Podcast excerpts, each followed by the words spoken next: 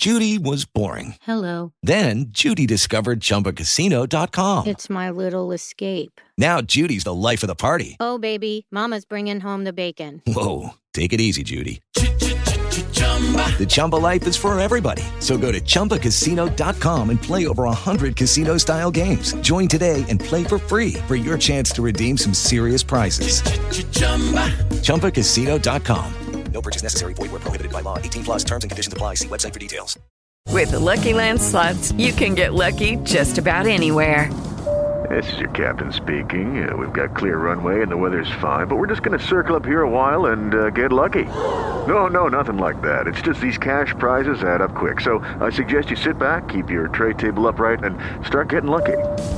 Play for free at LuckyLandSlots.com. Are you feeling lucky? No purchase necessary. Void where prohibited by law. 18 plus terms and conditions apply. See website for details.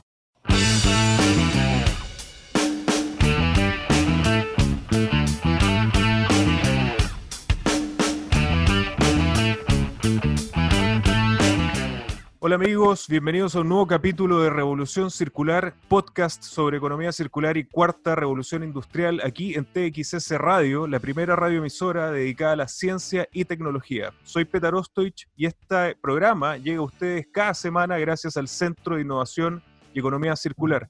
También los invito a que sigamos la conversación por redes sociales utilizando el hashtag Revolución Circular. Me pueden encontrar en Twitter en arroba Petar en Instagram en arroba Petar Oficial y además los invito a que vean este capítulo y todas las anteriores entrevistas de Revolución Circular suscribiéndose a mi canal YouTube.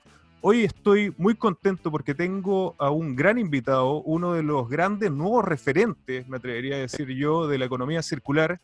Quizá ustedes ya lo conocen, conocen su emprendimiento. Él es José Manuel Moller, es el fundador de Algramo, él estudió ingeniería comercial en la Universidad Católica de Chile y tiene un magíster en diseño avanzado en la misma casa de estudios. Desde el 2013, José se ha dedicado a crear y desarrollar Algramo con la visión de transformar la forma en que las personas consumen, eliminando lo que ellos han denominado el impuesto a la pobreza, que vamos a hablar en profundidad sobre eso, y basándose en los principios de economía circular para eliminar los envases de un solo uso. La visión y el liderazgo de José Manuel han impulsado al Gramo hacia un modelo de negocios de alto impacto, escalable y financieramente viable que produce beneficios sociales, ambientales y económicos a nivel global. Recientemente estuvo como speaker en la Asamblea Ambiental de las Naciones Unidas y en conferencias de alto perfil sobre economía circular en Europa.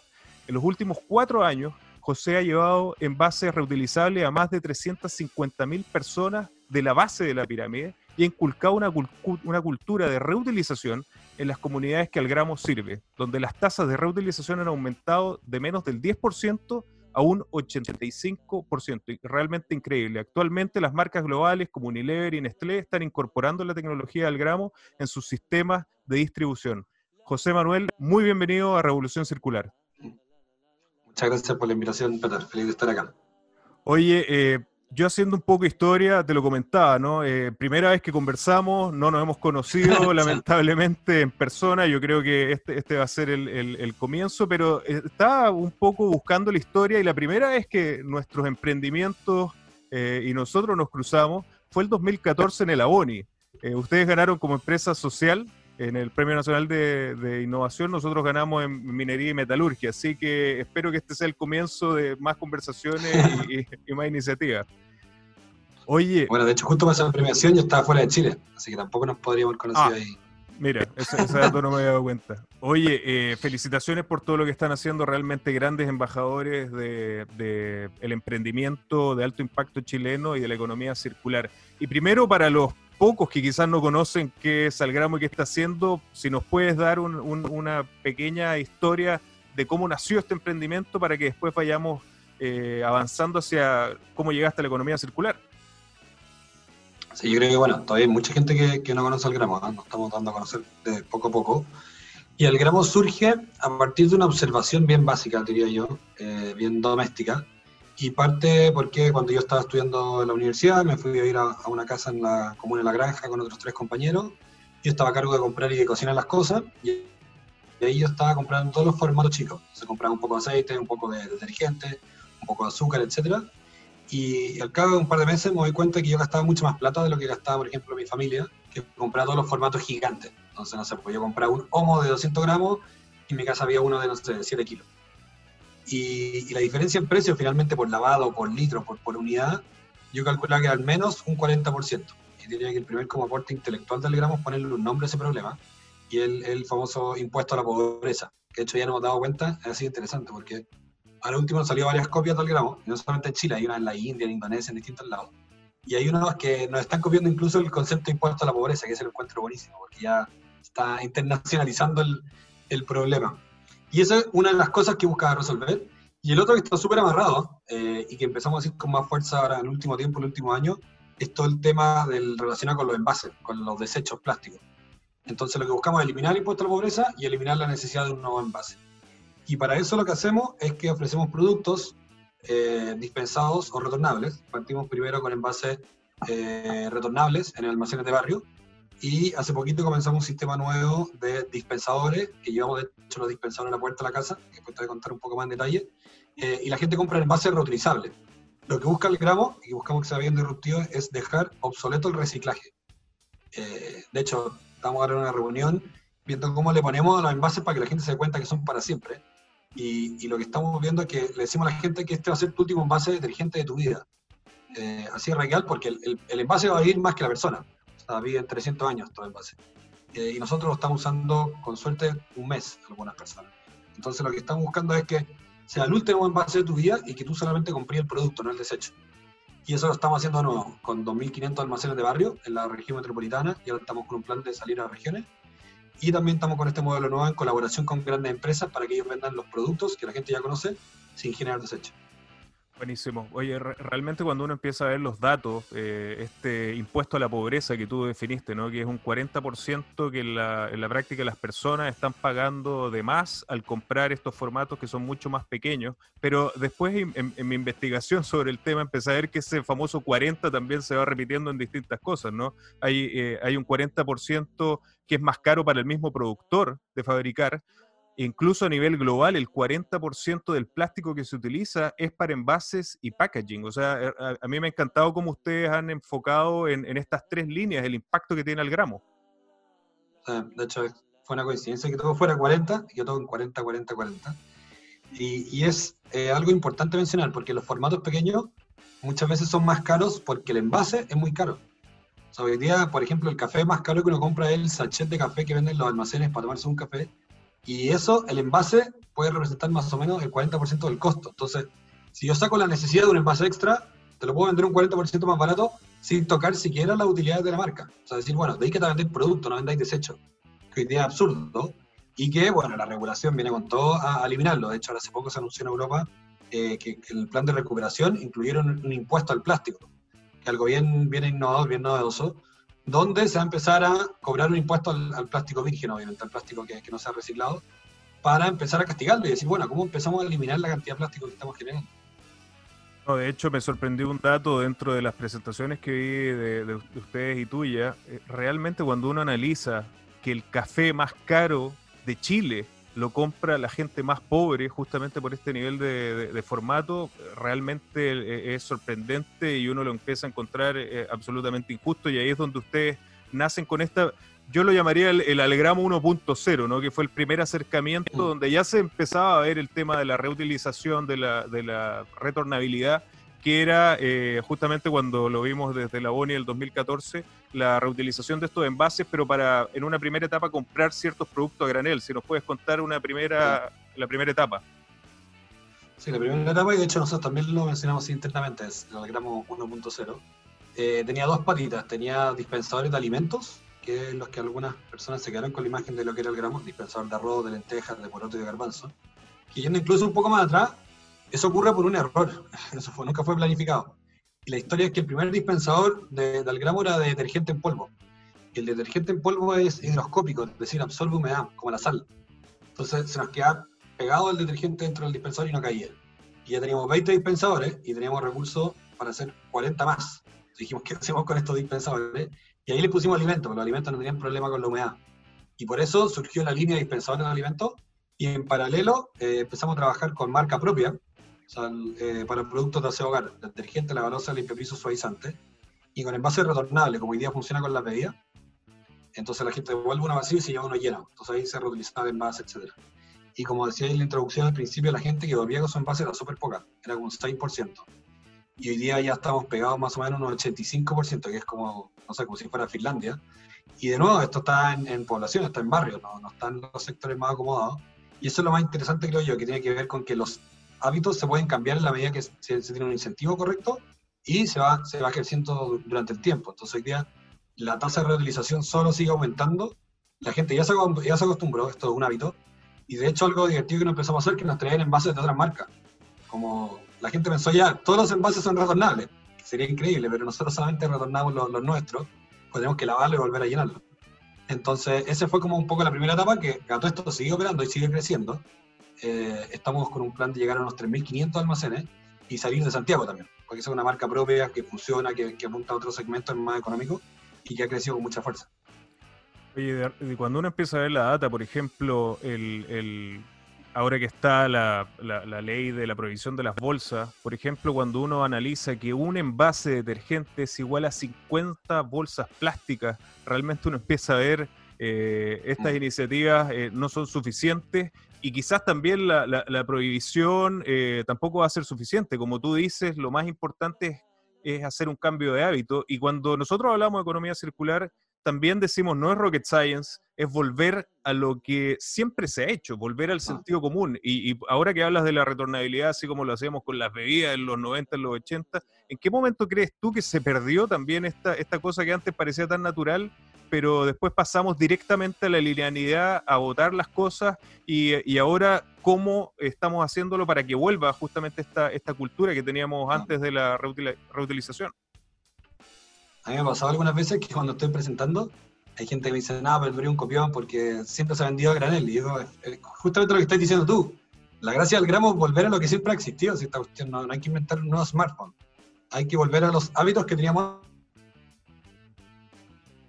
pero reconociendo que hay cambios que hay que hacer. O sea, por ejemplo, las condiciones higiénicas del producto es algo súper relevante, que no se manipule. Y lo segundo, que la experiencia de compra, la gente quiere comprar marcas que, que, representan algo, lo se identifican. Entonces, eso también es un poco la vuelta al gramo, es decir, bueno, cómo agarramos el granel, lo hacemos higiénico y lo hacemos atractivo como experiencia de, compra. Y, hay cosas que se han, han seguido estando, y, y, por ejemplo, en el norte de Chile desapareció mucho la vía retornable por un tema logístico. En Santiago sigue habiendo y en el sur sigue habiendo. Eh, y hoy en día yo diría que un 35% de las bebidas que se venden son retornables, por los datos que manejamos nosotros.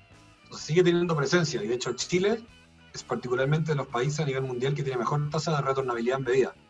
Eh, pero se han ido dejando, pues como te decía antes, o por problemas de regulación que no se han modernizado, porque está bien, hay que volver a lo antiguo, pero con las reglas actuales. Y ese desafío es donde yo creo que la tecnología se tiene que poner al servicio como, un medio, no como un fin. Y, y, lo segundo que queremos nosotros es que también tiene que ser algo atractivo, o sea, tiene que ser igual de cool comprar algo retornable, o incluso mejor y más barato y más conveniente. Y en esa arena en la que, hay que competir. O sea, hoy día en el gramo sabemos que el camino más corto para cambiar un hábito es la billetera. Y si demostramos que es más barato ser sustentable, la gente lo va a hacer. Entonces, es un poco lo que, lo que estamos, estamos impulsando y de la vereda en la que estamos.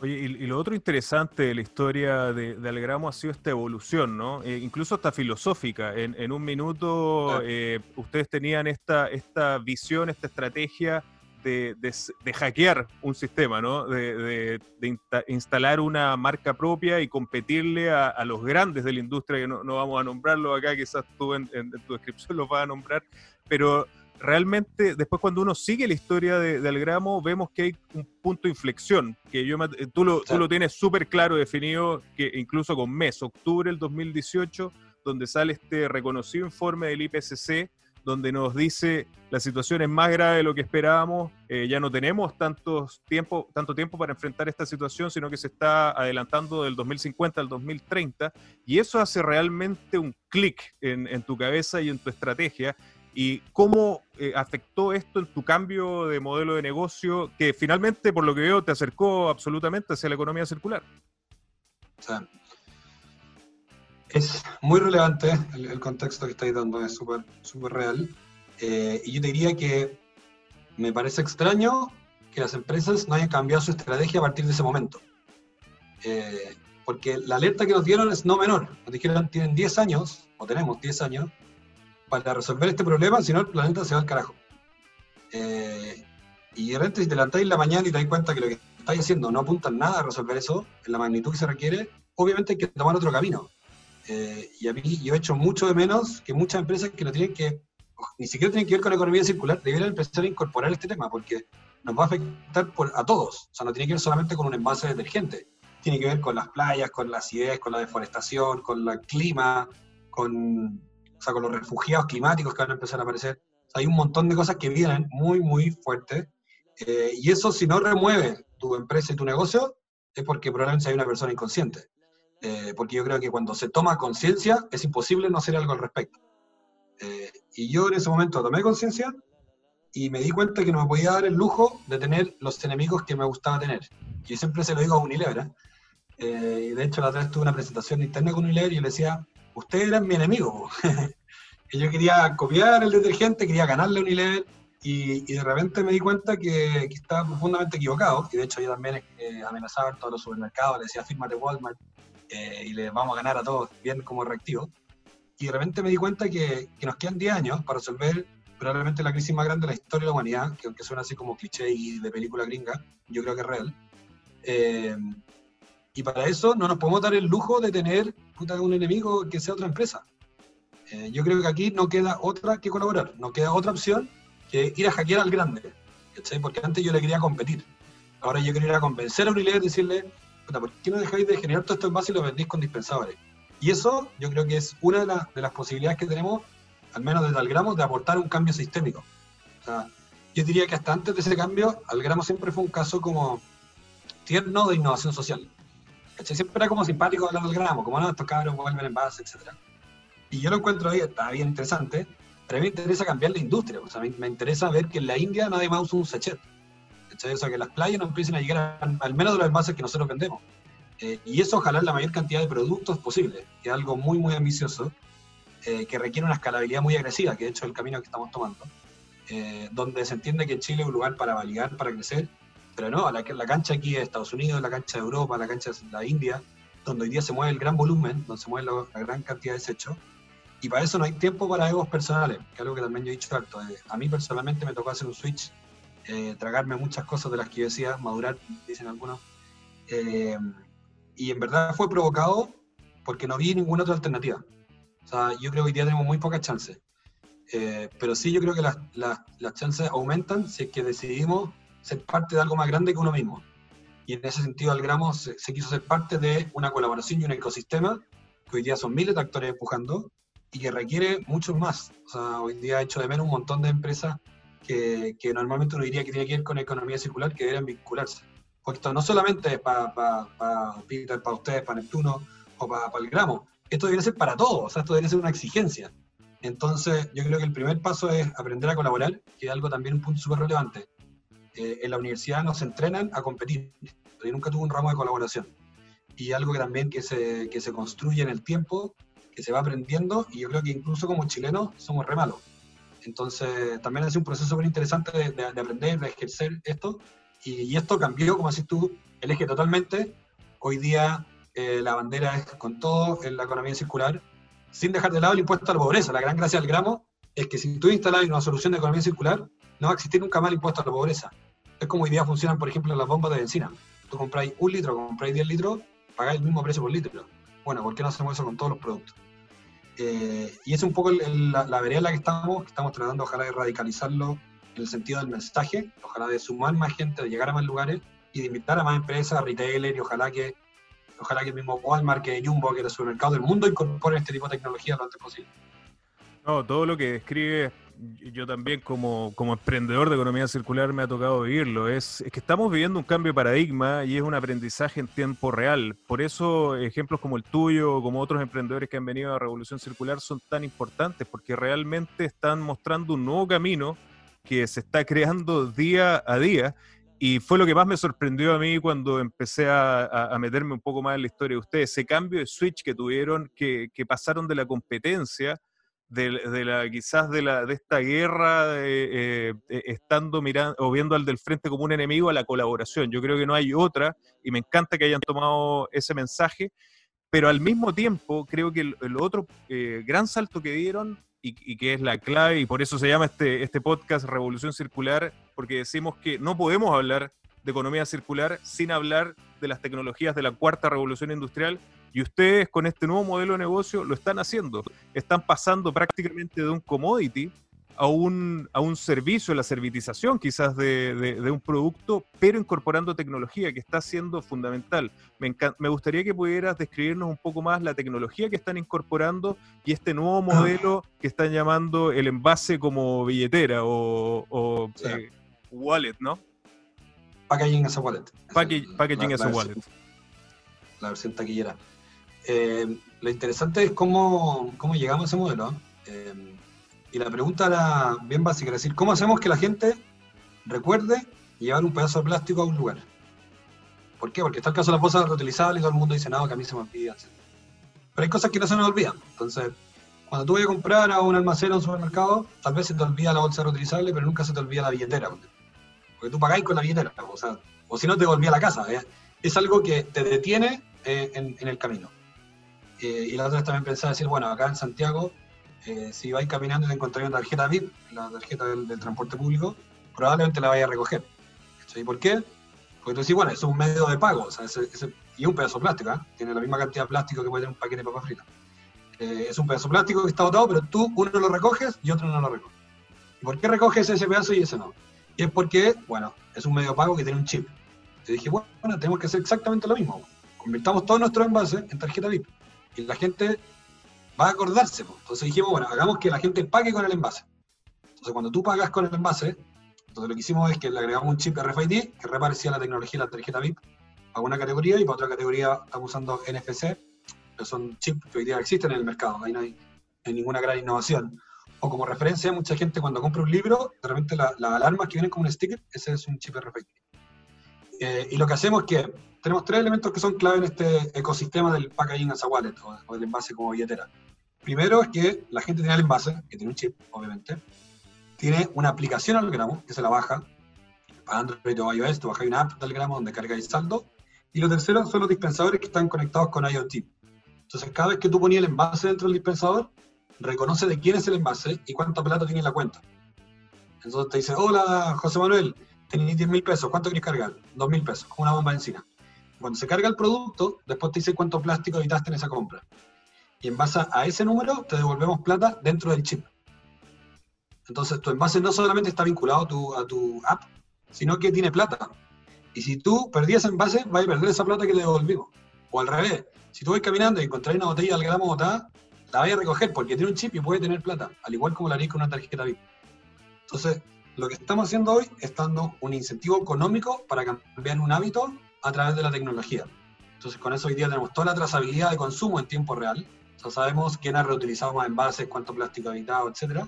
Tenemos también la trazabilidad de la calidad del producto, es decir, sabemos dónde lo tomamos, dónde lo dejamos, la temperatura que estuvo expuesta, humedad, etc. Y también nos permite también resolver la parte logística. Sabemos en tiempo real dónde falta más producto, dónde hay que ir, etc. Entonces, esto también aparece porque cuando me, me hace este clic, decir, bueno, necesito hackear a, a los más grandes, también me doy cuenta que no lo puedo hackear con lo que tengo hoy día. O sea, yo no veo a Unilever agarrando una botella, lavándola, rellenándola con la logística inversa, etcétera. Eso no iba a ocurrir. Eh, y tampoco hay tiempo para ir a conversar con 3 millones de almaceneros. No hay tiempo para eso. Eh, me encantaría ir a conocer a todos los almaceneros en Latinoamérica, pero no hay tiempo. Y, y para poder convencer a un gran actor, teníamos que llegar con una propuesta súper sólida que resolviera todos los problemas de estándares de calidad. Y eso yo diría que es otro elemento clave, que es que usamos la tecnología para convencer, para demostrar calidad e incluso subir el estándar de muchas cosas, eh, gracias a la tecnología disponible. Y eso es lo, lo último para agregar, que lo que hacemos nosotros, sobre todo al principio, integramos mucha tecnología existente, hoy día tenemos varios desarrollos propios y patentes, eh, pero también, como decíamos antes, esto no es para llegar a Marte, esto es para no botar un envase. Y muchas veces las soluciones tienen que ver más con la observación y con el punto de vista que con el objeto mismo. Oye, pero eso fue lo interesante también en este, eh, que, que yo lo interpreto como un nuevo cambio en el modelo de negocio, ¿no? Es decir, eh, voy a dejar de lado el producto propio y voy a repensar mi empresa, mi emprendimiento como una plataforma que tú también lo describías en una entrevista, ¿no? Que nosotros eh, generamos hardware, software, marketing para que las grandes empresas puedan utilizar nuestra plataforma y así generar un nuevo modelo de negocio. Lo encuentro súper interesante y además el, el, que nos pudieras contar cómo ha cambiado en la práctica el comportamiento de las personas con estas nuevas tecnologías y este nuevo eh, modelo, modelo de negocio. Yo, yo eh, alcancé a escuchar que había gente incluso que se robaba hasta los envases ahora, porque saben que tienen plata, ¿no? De, hecho, eso una vez nos plantearon una reunión, decían, bueno, pero aquí la gente va a empezar a robarse envases. Y yo paré la reunión y le dije, mira, si logramos que la gente se empiece a robar un envase que antes era un problema que está dotado, yo creo que hicimos la pega, o sea, dimos vuelta totalmente el concepto del envase. Eh, y hoy día la gente tiene una relación con su envase muy distinta. Que es loco hablar, de, partida es raro hablar de la relación con un envase, si antes el envase era como algo desechable. Pero estamos convirtiendo en algo que, va a vivir más que tú. O sea, hoy día tu detergente va a tener una vida más larga que la tuya. Y, tiene que ser así, y ojalá que puedas heredar tu envase a tus nietos. De hecho, son cosas que estamos viendo para, la comunicación. Y, y, obviamente la gente lo entendió, hoy en día ve que es una tecnología que está al servicio de las personas, pero también del medio ambiente. Entonces la recompra también es altísima, eh, la interacción con nosotros también es súper alta, porque entendieron que eh, no es tecnología por tecnología, sino que les facilita la pega. Y, también lo interesante de lo, de lo que han desarrollado desde Alegramo es que también se dieron cuenta que podemos ser muy conscientes del, del, impacto medioambiental, pero finalmente la estrategia más efectiva siempre es el bolsillo. Y, y aquí yo creo que el doble valor es que lo vieron primero y segundo que están afectando a la gente que más lo necesita por lo demás, ¿no? En, barrios que, no tienen acceso y que están pagando este impuesto a la, pobreza, pero que finalmente con estas tecnologías están reduciendo considerablemente eh, estos costos en, productos que son claves para ellos, ¿no?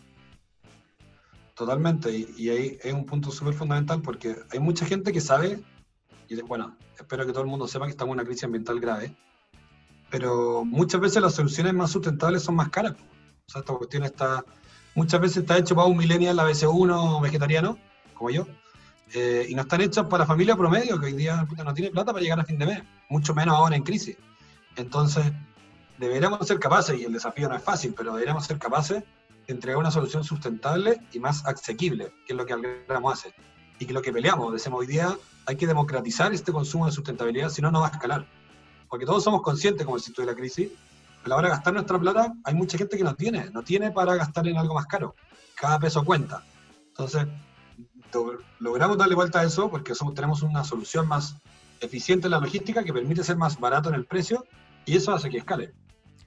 Oye, y en la misma línea de, que ustedes están afectando el bolsillo de las personas positivamente, están reduciendo también los desechos en lugares que, se ven altamente afectados. Yo creo que también en este nuevo contexto del COVID y en el marco de la cuarta revolución industrial también están generando otro beneficio a través de este desarrollo de tecnología, incorporación de tecnología, que también es elevar el nivel generar empleos de calidad a través del desarrollo de estos nuevos modelos de negocio y en esa línea ¿Qué podemos esperar eh, en el mediano y largo plazo? Eh, nuevos proyectos, si puedes contarnos de Algramo, eh, como para ir terminando.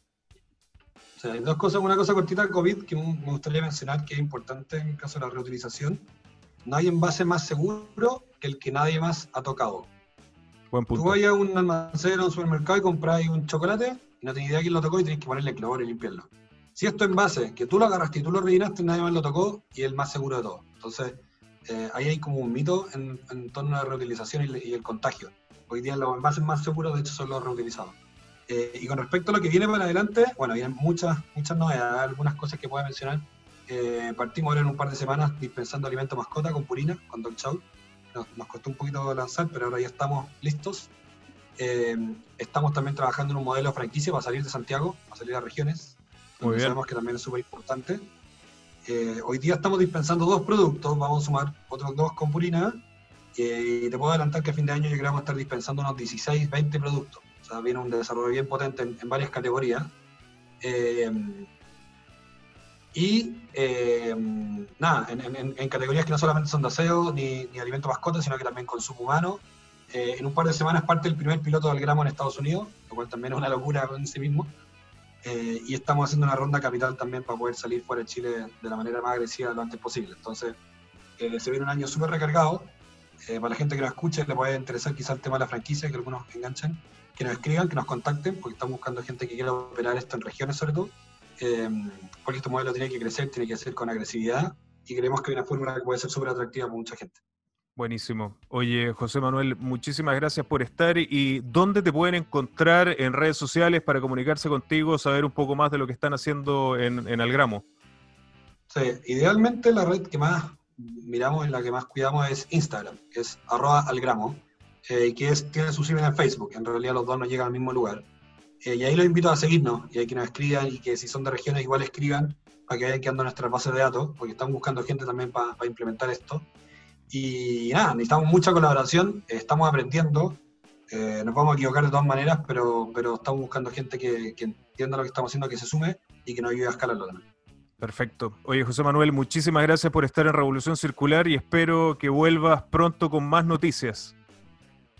Feliz, pues feliz si me invitan, si califico para una segunda, feliz de participar.